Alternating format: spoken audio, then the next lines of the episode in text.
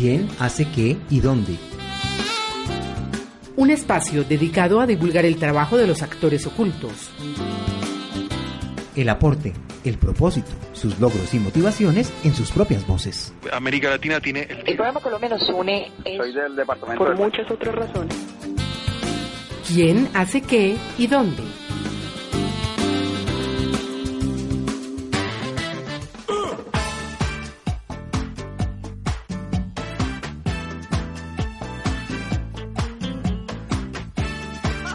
El proyecto original de Latin Condon surgió este, en una charla muy rica de café, ya afinando detalles. Este, fue idea de, de la doctora Patricia Campos, de Polo Gómez y un servidor, porque como en Estados Unidos se tiene el proyecto de Condonation, pues vamos a Latinoamérica, el fuerte es el condón, Latin, de América Latina, condón por el condón. Esa es la parte de cómo surgió todo esto. Vea pues cómo se va tejiendo la historia de. América Latina y del trabajo social alrededor de una taza de café y de hablar simple y sencillamente ¿Sí de lo que pensamos, de lo que queremos y de lo que hacemos.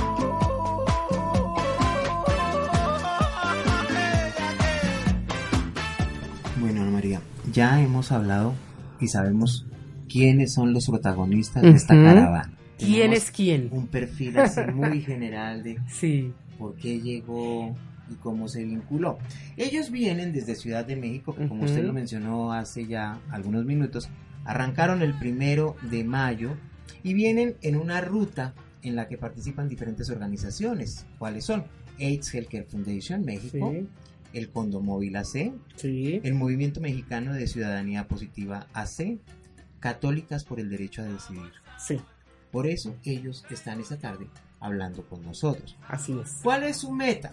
La meta o lo que ellos quieren hacer en ese recorrido Que todavía les Que falta un buen trecho. desde México y va a terminar ¿En en, Chile? Chile.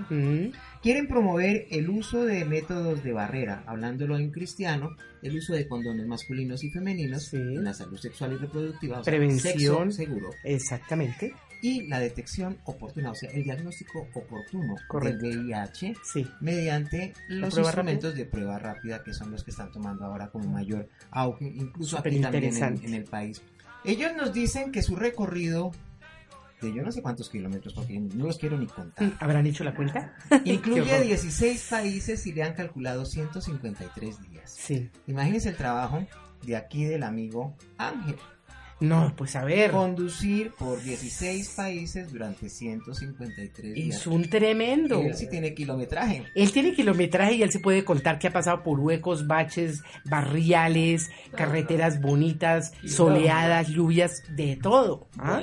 Ellos arrancaron en México, bajaron a Guatemala, siguieron a El Salvador, pasaron por Honduras, luego llegaron a Nicaragua, Costa Rica, Panamá, llegaron a Cartagena de paso para Sí. Venezuela, volvieron por A acá, Colombia. ya estuvieron en Medellín, llegaron a Bogotá y ahorita hablamos de para dónde van luego de Bogotá.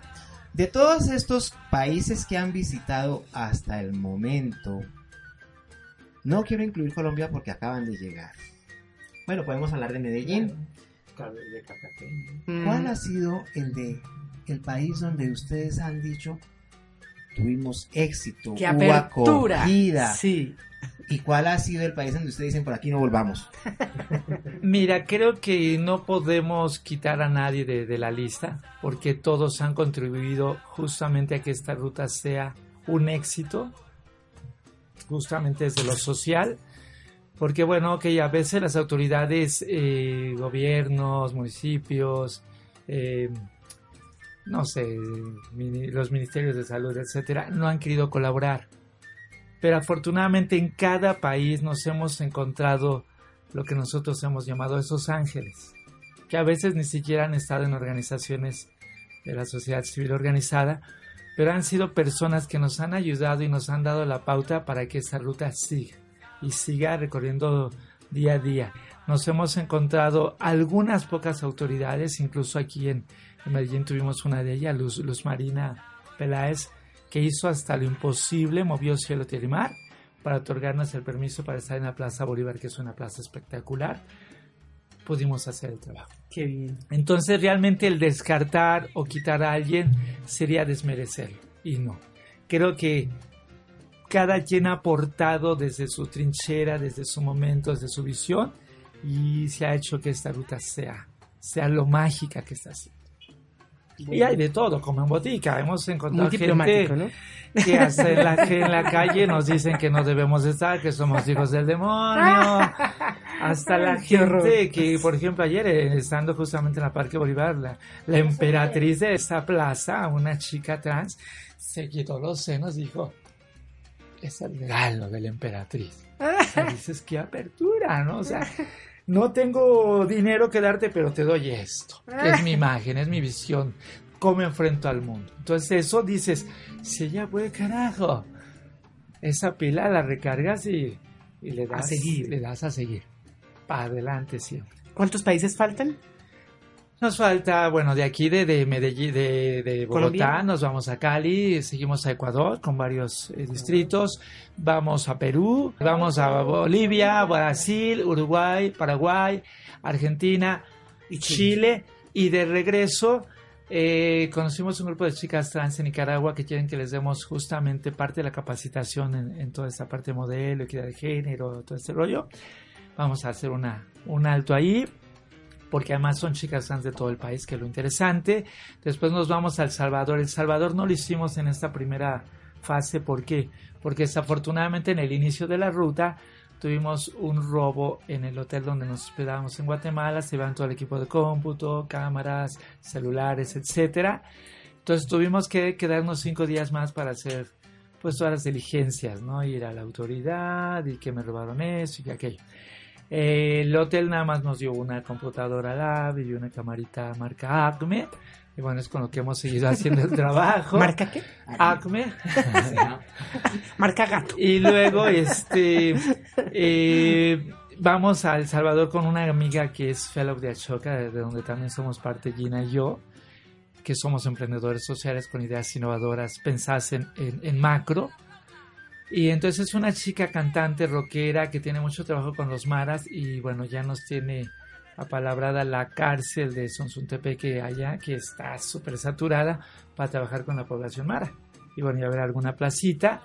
Y después tengo un gran amigo que, bueno, la vez pasada que hicimos la ruta por Centroamérica con las condoneras, tuvo tanto éxito las condoneras en las discotecas que él maneja, que dice, por favor, yo quiero que el cierre de la ruta sea en Black and White, que es su disco que tiene en Guatemala.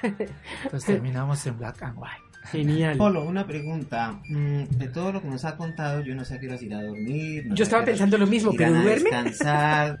No ha nombrado a Yolanda. ¿A Yolanda la del Río? ¿No vino? Eh, no vino ahorita, se quedó cuidando la camioneta abajo porque nos dijeron que pueden robar en Colombia, todo pasa. ¿Y ella es brava? Eh, Muy brava, Ay, muy, muy Jesús. brava. Es una pelandruja de primera. ¿Qué Sí, quiere decir pues. pelandruja? Mala. Malosa. Tremenda. Malosa. es una, como le dicen aquí, una. eh, ¿Cómo es la la palabra que me ¿Cuál gusta? será que quiere decir eh, Una pelandruja? piroba. Una piroba. es una piroba. es una piroba. ¿Cómo es la otra que me gusta? Una piroba. Una malandrina. Malandrina. De esas. Esa es. Esa es Yolanda la del Río.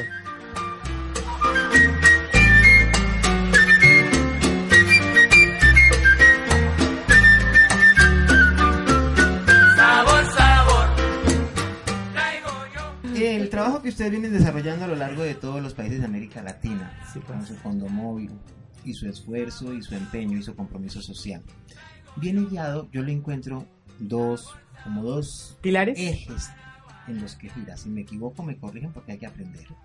Uno es el uso de los preservativos, tanto masculinos como femeninos, y el otro es el diagnóstico oportuno, que son como Sí, complementarios, claro. pero diferentes, o como decimos acá, es lo mismo pero distinto. De esos dos parámetros, de esos dos ejes de comportamiento en salud sexual y reproductiva, en lo que ustedes llevan de experiencia en esta ruta y en las anteriores, ¿cuál es el más arraigado? ¿Cuál es el más difícil de, manejar? ¿El del uso de los preservativos y sexo seguro o el del diagnóstico oportuno? Desafortunadamente yo me atrevería a decir que el, de- diagnóstico oportuno, el diagnóstico temprano, ¿por qué? Porque todavía muchas autoridades, vuelvo ahora sí le voy a dar a las autoridades, tienen miedo a que se les disparen las cifras. La sociedad como sociedad estamos preparados para podernos hacer una prueba en la calle, en la esquina, en el metro, en la escuela, en donde sea. Pero las autoridades desafortunadamente tienen tanto miedo que no nos han otorgado los permisos. Pero eso es tremendo, lo que está diciendo Polo es tremendo. Sí, pues. Porque, porque eh, o sea, que esté la persona eh, para ser detectada y que no lo pueda hacer porque simplemente Sí. tapen, tapen, Sí. me parece de una hipocresía. entiendo yo a Polo, Polo, pues usted tiene más en ese tema que, que, que yo. Tienen miedo de que el término epidemia se convierta en pandemia. Seguro, seguro. Se convierte Porque- en números reales y mucho más arriba de lo que las autoridades siempre maquillan. Pero no con eso lo van a evitar. No por guardar silencio o por evitar la prueba se va a evitar. Sí, de hecho lo sabemos a nivel mundial que más del 50% de las personas con VIH que viven con VIH no lo saben. Entonces es el cuento de nunca Claro. acabar. Por eso es lo importante de esta campaña. Por eso es lo importante de buscar por una, de luchar por una América libre de VIH, libre de estigma y discriminación. Porque sabemos nosotros que si trabajáramos como región, nadie nos detendría. Pero desafortunadamente las coronas y los egos personales y profesionales siguen No pesando mucho. Entonces, una de las cuestiones de hacer este enlace a nivel Latinoamérica es enlazarnos como región para dar una respuesta como región de manera óptima. Y en lo que han recorrido hasta ahora y lo que esperan hacer, ¿ustedes creen que se va a lograr o que se está logrando esa sensibilización de los gobiernos por donde han pasado para empezar a derribar esos celos y esas envidias? No, desafortunadamente no. ¿Por qué? Porque sabemos que los medios es el cuarto poder. Desafortunadamente lo que no, se nombra no existe. Todos los ministerios de salud de los países por donde vamos a estar sabían de nuestra existencia, saben de nuestro recorrido. Sabemos que mucha de la prensa que, que maneja el tema de salud está comprado justamente por el Ministerio de Salud local. Entonces no nos han dado la cobertura que nosotros eh, hubiéramos deseado desde un principio. En algunos países ha habido buena recepción, por ejemplo en, en Nicaragua hubo muy muy buena, este, no en Honduras, pero en Honduras Honduras. hubo muy buena recepción de prensa, pero pues ya, aquí por ejemplo en Nicaragua yo les mandé si esas 50 medios que me compartió este Humberto Rincón Perfetti, el director de, de- aquí en Colombia, no ha habido respuesta, no me han llamado, no me han escrito, no nada. Aquí solamente ustedes, Mirada Latina, nos están dando voz y voto para decir lo que estamos haciendo. Por ahí yo sí les hago un llamado a los diferentes ministerios de salud, a los diferen- diferentes gobiernos, tanto federales, estatales, locales, municipales, a que de veras todos, entre todos, trabajemos para hacer este enlace y evitemos un caso más de VIH en nuestros países. Porque sabemos que desafortunadamente como región, cada día nos está cobrando más vidas. La experiencia es que la gente sí quiere hacerse la prueba. O sea, la gente de a pie se para, es un éxito total. En Venezuela, rompiendo un poco el silencio y la normatividad, una doctora de un centro de salud se atrevió y dijo, aquí lo vamos a hacer, ¿no? Me atrevo, lo hago. Hicimos pruebas en una parte de Venezuela. No nos dimos abasto, en verdad, estábamos agotados. Paramos realmente porque también teníamos que reservar pruebas que ya no estaban contabilizadas para Venezuela cuando nos dijeron que no, no están contabilizadas para Colombia cuando nos dijeron que no. Entonces vamos haciendo también una planeación de cuántas pruebas vamos a aplicar en cada país. Sin embargo, aún así como la doctora se atrevió, dijimos, hagámoslo.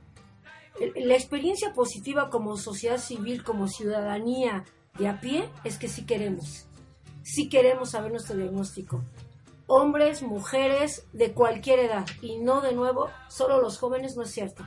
Mucha gente adulta mayor, como le llamamos en México, mayor de 60 años, se acerca a hacerse la prueba y de nuevo creo que hay que derribar también muchos mitos que hay acerca de la sexualidad en la gente de la tercera edad, ¿no? La gente sigue ejerciendo su sexualidad, pero lo hace sin protección. Claro. Eso también, ¿no? Entonces yo creo que esa parte eh, tendría como que trabajarse de manera mucho más articulada, tratamos de hacerlo, no fue posible, pero yo regresaría un poco al activismo que trajo el acceso universal a tratamientos en la región. No fueron los ministerios de salud los que lo otorgaron, no fueron ellos quienes dijeron, claro, ustedes son ciudadanos y tienen derecho, el derecho a la salud, el derecho a la vida y les vamos a otorgar todos los tratamientos antirretrovirales de todas las generaciones, hasta la actual, ¿no? Lo más nuevo. No es cierto. Sabemos que sigue habiendo de nuevo, desde ese acceso universal, entre comillas, yo lo pongo, ¿no? Falta de reactivos, ¿no? En el mismo Venezuela no hay reactivos para hacer pruebas de detección de lisa. No hay condones. No hay condones. Asombroso, Entonces, ¿no? ahí la sociedad civil sí dijo, no nos importa porque condones desde la sociedad civil sí podemos hacer. Y ahí de nuevo articulamos la respuesta como sociedad civil, desde la sociedad civil, y de nuevo les estamos enseñando a los gobiernos que desde la ciudadanía a veces tenemos una mayor respuesta con el 0.001% de recursos de lo que ellos movilizan en sus bolsas ¿no? de presupuesto. Entonces yo creo que demostrarles que sí lo podemos hacer y lo podríamos hacer mejor, mu- con mucha mayor potencia y mucha mayor fuerza, potenciar una respuesta desde el gobierno, desde la sociedad civil, desde los ministerios de salud y que ellos son los que no han querido.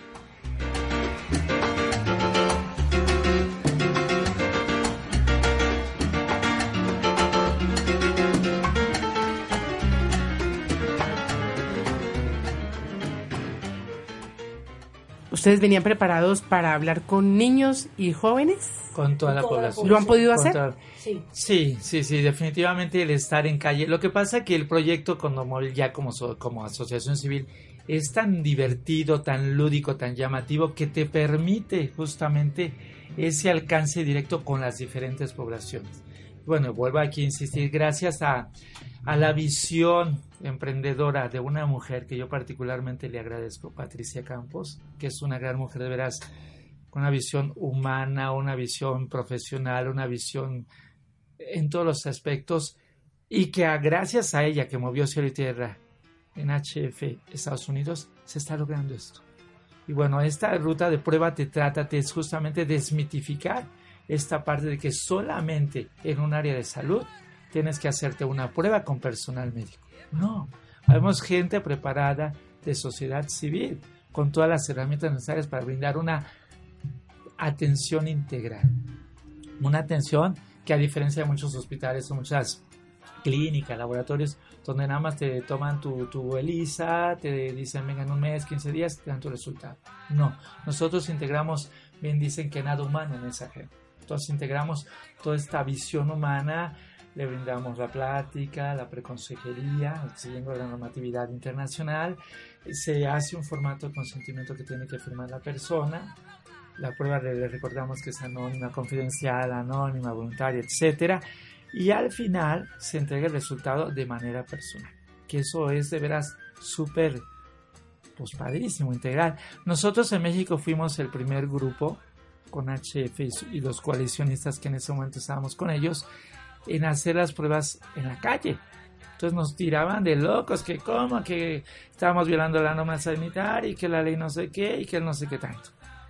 Finalmente hoy en México, más de los, que sea, el 50% de los grupos que trabajan VIH están haciendo pruebas en la calle. Y hoy sí. Bien dicen, por eso bien dicen, no escupas para arriba que te va a caer. Ya se guardaron la manita y ay, sí, qué bonito hacer pruebas en la calle. que... Entonces, ahora, como sociedad civil, le seguimos dando la pauta. Ah, pues ahora ya hacemos pruebas, pues ahora nos desplazamos. Nos desplazamos justamente como territorio latino. Entonces, esta iniciativa, platicando eh, en estos tiempos con la doctora Patti, dice, va, yo le entro y voy a defender tu propuesta y la vamos a hacer. Y yo le agregaría un plus, de verdad, a la doctora Campos. sí. Yo a ella la conozco como amiga hace muchos años. Creo que ella tiene perspectiva de género, que es algo que también ha costado mucho trabajo abordar en los temas del VIH-Sida, ¿no? Entonces yo creo que Patti más que de un discurso pasa a la acción. Esa es la parte que yo, yo reconozco mucho en, en, en Patti, que es no es discursiva, porque ella además tiene muchísimos conocimientos, es médica de formación, ¿no? Podría tener muchos conocimientos clínicos, pero no solo es eso, ella pasa desde este discurso a, bueno, a ver, ¿qué es la perspectiva de género? Eh, órale, ahí va, ¿no? Entonces, desde inclusive la propuesta de la superheroína en toda esta promoción del placer para las mujeres, ella apoya toda la propuesta, ¿no? El hecho que esté una mujer, por algo se empieza también siempre, ¿no? Dentro de esta ruta, quiere decir mucho, quiere decir esta perspectiva integral y amplia que ella tiene de la visión de cómo abordar el tema del VIH-Sida. Sobre todo es muy importante aquí recordar que es por eso que Condomóvil eh, es una unidad rodante de información donde se le da información a las y los jóvenes, donde se le distribuye gratuitamente los métodos de barrera que existen para evitar una infección de transmisión sexual, un embarazo no deseado o VIH. Ya no manejamos el tema de SIDA, VIH nada más. donde también aplicamos pruebas rápidas, que es la prueba de detección de anticuerpos rápida más rápida del mundo. En tan solo 45 segundos 40 nos da un resultado reactivo o no reactivo.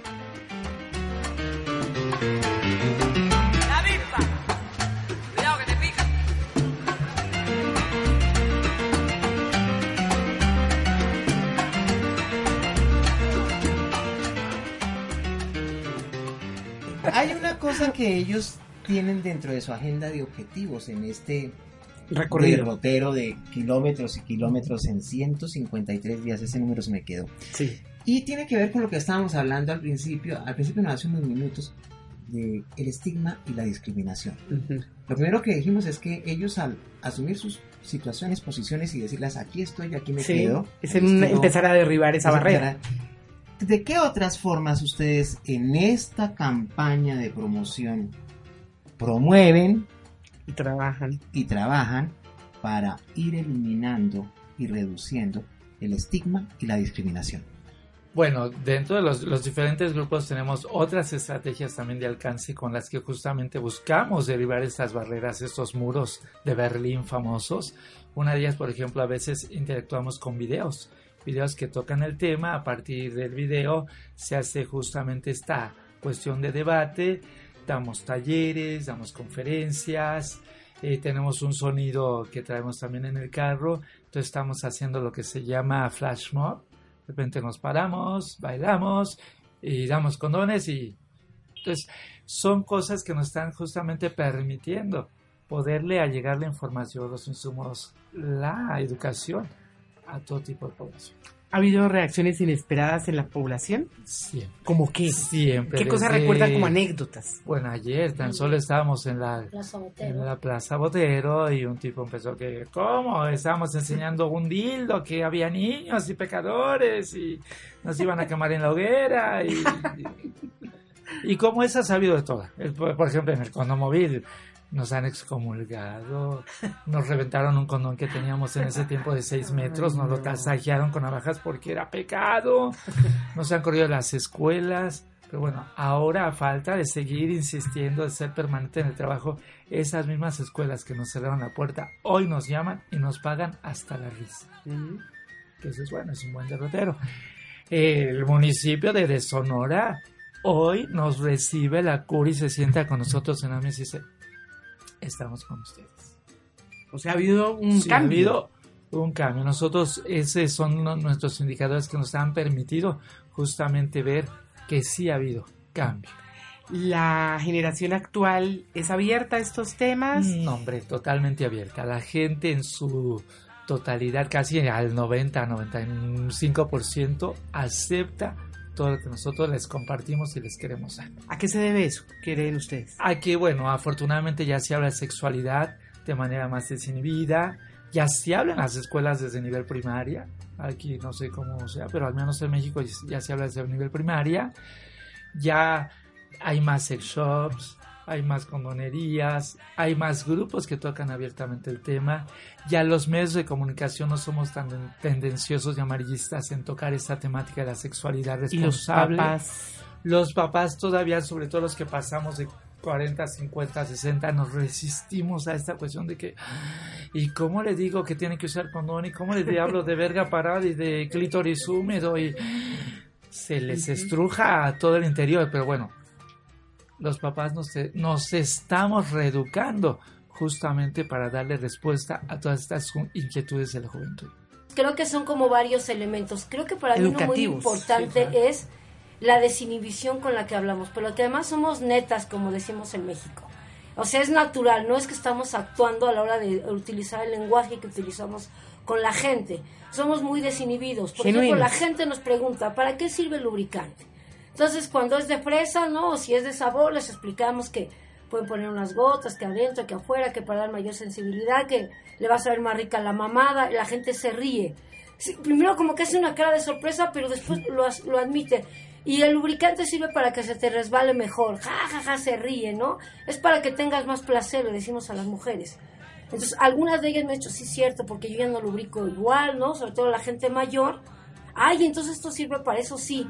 O de repente cuando dicen, es que se lo voy a regalar a mi hijo, y yo les digo a las señoras, no, úsalo tú. Que nadie te cuente algo en la vida, que tú, nadie te haya, ah, y nunca probaste un condón, y nunca probaste lubricante, y, de- y dicen, sí es verdad, tengo que usarlo yo. Entonces, ese tipo de respuestas son las muy gratificantes y que uno se da cuenta que estamos haciendo algo. O sea, un granito de arena a lo mejor es muy pequeño, pero que estamos Pero contribuyendo. Y la parte, yo creo que ir rompiendo el estigma y la discriminación es eso. Hablarlo de manera abierta, ¿no? Sin términos técnicos, ellos mismos nos lo dicen. Qué bueno que hablan, como diríamos en México, igual al chile, ¿no? O sea, al chile pelón, a calzón quitado, porque si ustedes vienen y nos hablan como doctores, no les entendemos. Entonces, en la manera en que ustedes se expresan, ¿no?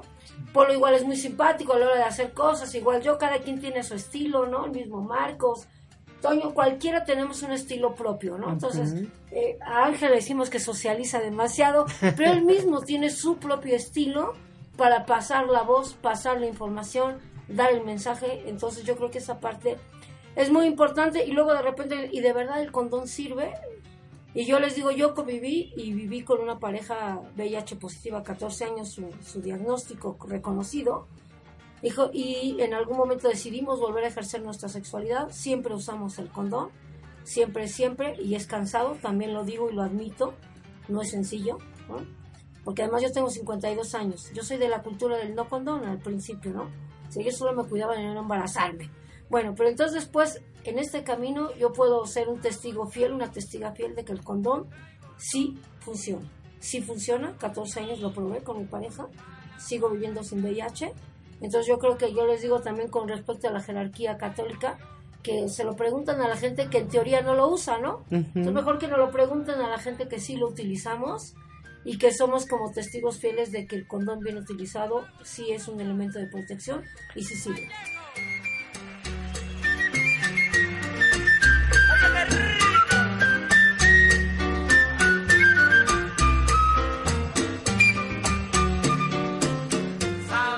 Pienso que todo esto es una labor educativa, pero inestimable, David. Es algo que yo creo que ni siquiera un ministerio de salud de un país lo ha logrado, porque no llegan a donde tienen que llegar con la fuerza con la cual deben llegar y ellos sí lo están logrando. Es un impacto tremendo. Ellos llegan a la base a hablar de cara a cara. Claro, De persona a persona. ¿Sí o no? Como decíamos por ahí, ponerle cara a las personas. Exactamente.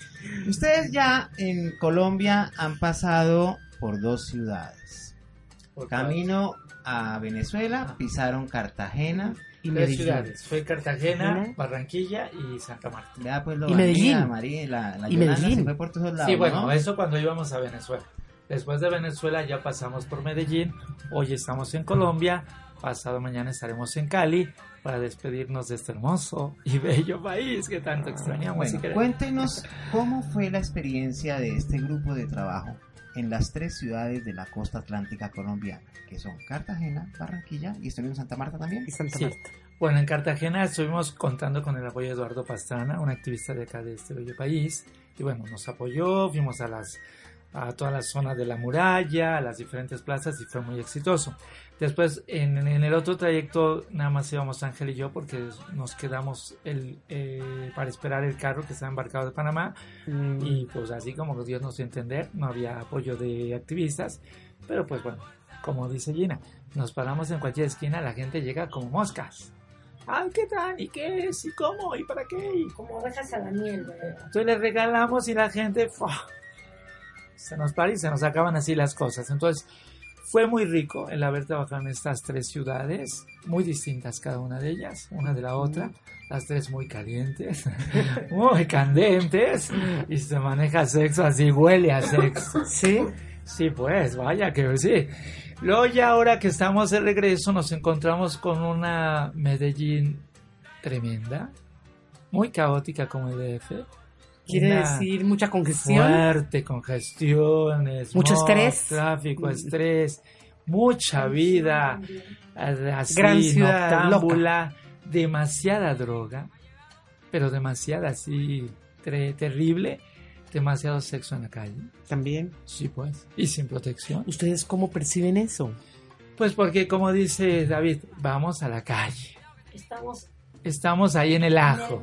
Estamos donde está la chica trans vendiéndose, Mm. donde está el usuario inyectándose. Ah, ya. como somos parte de la sociedad, nos integramos, no tienen pena, y ahí se están arponeando, Mm. se están metiendo el toque de, de mota, la línea de coca, están cogiendo detrás del arbolito y, y no hacemos el, el rollo de que, ay, no lo hagas porque es malo. es-". No, simplemente le damos herramientas, cuídate, protégete. Porque tampoco somos nadie para decir, no hagas esto, Mm. no aquello. Simplemente les damos información e insumos de salud para que se cuiden, se protejan. Cada Y- quien decide su vida lo que Y lo que lo poco que han visto de Bogotá, comparando, por ejemplo, con Medellín. Bueno, acá es una metrópoli que creo que tiene también mucha vida nocturna.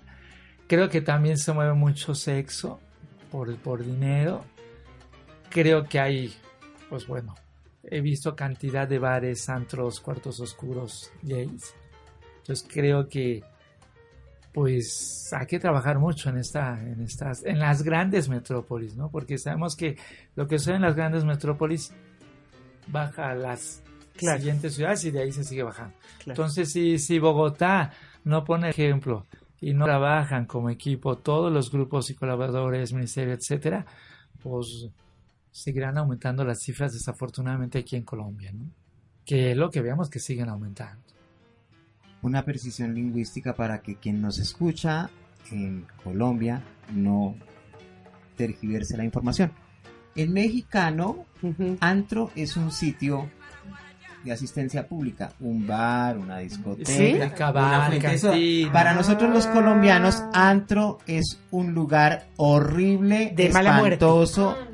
Un antro es un sitio de mala muerte. procedencia e inseguro. Entonces, cuando Polo habla de antros, no está hablando de los sitios que nosotros acá entendemos como eso, sino de un sitio de atención pública que puede ser de muy buena calidad, muy seguro, hasta costoso, pero ellos le dicen así. antros.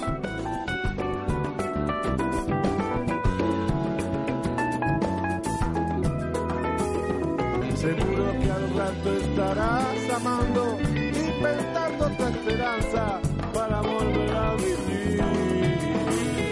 Lo que nadie puede dar una respuesta, ni decir qué puerta hay que tocar. Creo que a pesar de tanta melancolía, tanta pena y tanta herida, solo se trata de vivir. Arriba Navarro, venga, venga, Muchos venga. kilómetros han recorrido, muchos faltan por recorrer, y eso que no estamos hablando del regreso. No Imagínese, del apenas regreso, la porque ida. Si no, ya me da de sueño. Cuéntenos cada uno cuál es el mayor o el más importante aprendizaje que han tenido hasta este momento de la ruta. Bueno, yo voy a decidir con quién empezamos, ¿vale? Bueno, Bueno, voy a empezar por este lado de la, de la- del semicírculo con Marcos. Pues creo que para mí el mayor aprendizaje que he tenido es ver que desafortunadamente la prejuventud está siendo afectada vil y cruelmente por las adicciones. Eh, aquí en Latinoamérica se le ha dado el fenómeno o a consumir el cemento, que se les dice los pegas, no me gusta llamarlos de esa manera. Son niños, son niños que se les ha robado su prejuventud, niños que han sido desplazados de sus hogares, del entorno sociofamiliar, que con unos cuantos pesos se olvidan de su cruel realidad. La calle, el frío, el hambre, la lluvia.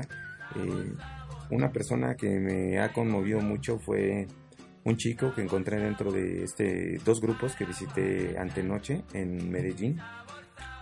Y al igual que otro chico cuando estaba este, cenando con Polo y una buena amiga, que se acercó en un estado que me hizo recordar a cuando yo estaba en los auges del alcohol y la droga, descalzo, sucio, sin bañarme, perdiendo el conocimiento, la noción y caminar y divagar entre las calles, estirándome, como se dice, ¿no? La mano por una moneda. Y le dije, yo no te doy una moneda, yo te doy un alimento y llévate. Esa parte de ver la diferencia a lo que estoy haciendo el día de hoy, digo, por esas personas vale la pena continuar, porque le digo, tú tienes derecho a lo mismo que cualquier persona. Y es por eso que le digo a la gente, no etiqueten, no estigmaticen, porque todos tenemos derecho. Antes a mí me llamaban un alcohólico, drogadicto, loco, y el día de hoy les estoy demostrando con hechos que soy una persona que me estoy reactivando con la sociedad y que traigo una respuesta ante el VIH desde la bandera que yo he, he vivido y por esta bandera yo me voy a quedar. Yo no me veo trabajando en una oficina ni llegando a checar una tarjeta porque me daría huevo nada. Yo quiero ser el jefe de mi propio horario y el dueño de mi propia vida, llevando un mensaje de que sí se puede, un mensaje para que te liberes del alcoholismo, la drogadicción. Si te alcanzó el VIH, corre, camina, juega con él, que no pasa nada. Todas y todos tenemos el mismo derecho por una América libre de VIH, enfermedades de transmisión sexual y sobre todo de adicciones, ¿no? Vamos con Toño. Este, bueno, pues este viaje sí me ha abierto muchas cosas, ¿no? Muchos, muchas inquietudes, muchos, pues muchos panoramas, ¿no? Y más que nada, pues yo me quedo con todas esas, esas este, personas que nos han apoyado, nos han acogido dentro de los países. Que siendo franco, pues yo no esperaba tal bienvenida, ¿no? Tal vez tal contacto con muchas personas de que pues, apenas te conocen y oye Toño ven etcétera etcétera este te invitamos a comer vámonos este te, te invitamos a mi casa no hay ningún problema te puedes quedar aquí la respuesta de, de la gente es digo yo es, es neta- netamente latina porque los latinos somos muy cálidos no Sí. eh, y también las, las voluntades que hemos ido sumando, ¿no? Por ejemplo, hay gente que se enamora de la metodología y les pregunta a Paul, a Gina, a Marco, a Ángel, a mí, oye, Toño, ¿cómo, bueno, cómo, le, ¿cómo podemos contactarlos? Este, o a quién contactamos para poder hacer este tipo de trabajo, ¿no? Este, cuando vamos a, a zonas de trabajo sexual, incluso los trabajos sexuales nos abrazan, nos dicen gracias, gracias por lo que nos dan, ¿no? Es, Gratificante. es algo que te llena, que te mueve mucho, ¿no? Y yo con eso me quedo. Ángel, cuéntenos, ahí está calladito mirándonos, pero le toca acercarse, ni modo. Lo que me atrae a mí es la realmente la diversidad sexual que hay en todos los países, la juventud y sobre todo la, la opinión de los adultos con relación a sus jóvenes. Eh, Estoy este, capitulando cada plática que tengo con las personas, tratando de hacer un link, una, una interfase de cuál es el problema que tienen en cada país para entablar un, un enlace. Por eso me les desaparezco a los compañeros y estoy acá aquí platicando con ellos y, y tratando de sacarle su esencia, sus problemas, qué es lo que tienen, qué, es lo que están pasando. Este, de alguna forma eso me interesa mucho con la, expresamente porque eso de est- estigmatizar trato de ver por qué están estigmatizando en las diferentes regiones por eso me desaparezco platico romper culturalmente la- lo tradicional y voy ahí trabajando pero ahí voy, voy. A ver, Gina, pero con ella sí toca porque las de la va a alcanzar. Yo solamente, yo me quedo con la sonrisa y el agradecimiento de la gente, sobre todo de las mujeres, ¿no? Que es un poco como eh, mi objetivo principal, aunque no es el único, por supuesto, ¿no? Pero cuando sobre todo logro que una mujer diga no me había dado cuenta y ahora sé que me tengo que cuidar, eso para mí es muy gratificante, ¿no? Entonces decimos que con una persona que abordemos en cada lugar y hayamos logrado el objetivo es suficiente. Valió la pena. Entonces yo creo que con eso yo me quedo con esas sonrisas de esas señoras que te dicen gracias por lo que me acabas de dar. Y finalmente cierra el círculo de opiniones. Y bueno, yo con, Polo. con qué me quedo, hay muchas cosas con las que me quedo. Eh, una de ellas es que gracias a que la cábala, soy estudioso de la cábala, me está permitiendo justamente el conocerme más como persona, el ser cada día más agradecido con lo que la vida me está obsequiando. Entonces esas sonrisas, esas mentadas de madre, esas fotografías, esos humores, todas esas cosas que hemos pasado segundo a segundo en todos estos días que llevamos, con todo eso me quedo. Es como un Porque collar de veras, perlas. Es, no, eh, llevo todo un racimo, de veras, porque, insisto, cada gente me da. Hasta la que se enoja, me da.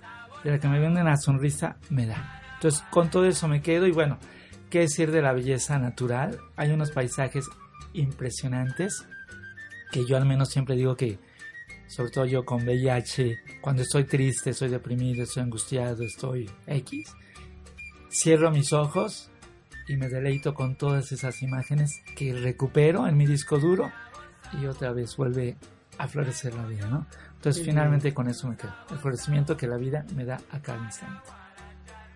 Ana María, 90 minutos hablando con personas que darían para escribir una enciclopedia. Créame, David, que esto es para nosotros como una especie de novela. Yo me siento muy agradecida por haber conocido a estas cinco personas, cada una en su estilo muy diferente, diferentes edades, motivaciones, pero están reunidas por un mismo objetivo. Y creo que nos han dado una lección de humanidad excelente. Una lección de humanidad, de compartir, de preocuparme por el otro, de hacer algo y de ser proactivos y salirme de mi egoísmo y de mi comodidad para hacer algo por los demás. Me parece fabuloso. Entiendo que esa es su conclusión después de haber conversado con ellos sobre Sí. los diferentes temas que fuimos saltando muy rápidamente. Porque hablar de una vida nomás es No, es claro. Y de cinco vidas con tanto kilometraje No acabaríamos. algo espantoso. Yo me quedo con una conclusión. ¿Cuál es? Yo al verlos a ellos Mm, que están trabajando nada más sino que con su interés social, con Mm. su compromiso por un tema determinado, sin esperar ser millonarios. No, no, no. sino La satisfacción. Ya somos- ya son millonarios. Querer es poder. Sí, señor. Voluntad, ¿sí o no? Y ellos tienen voluntad y compromiso. Sí, señor. Se han puesto la camiseta. Se pusieron la camiseta y van para adelante.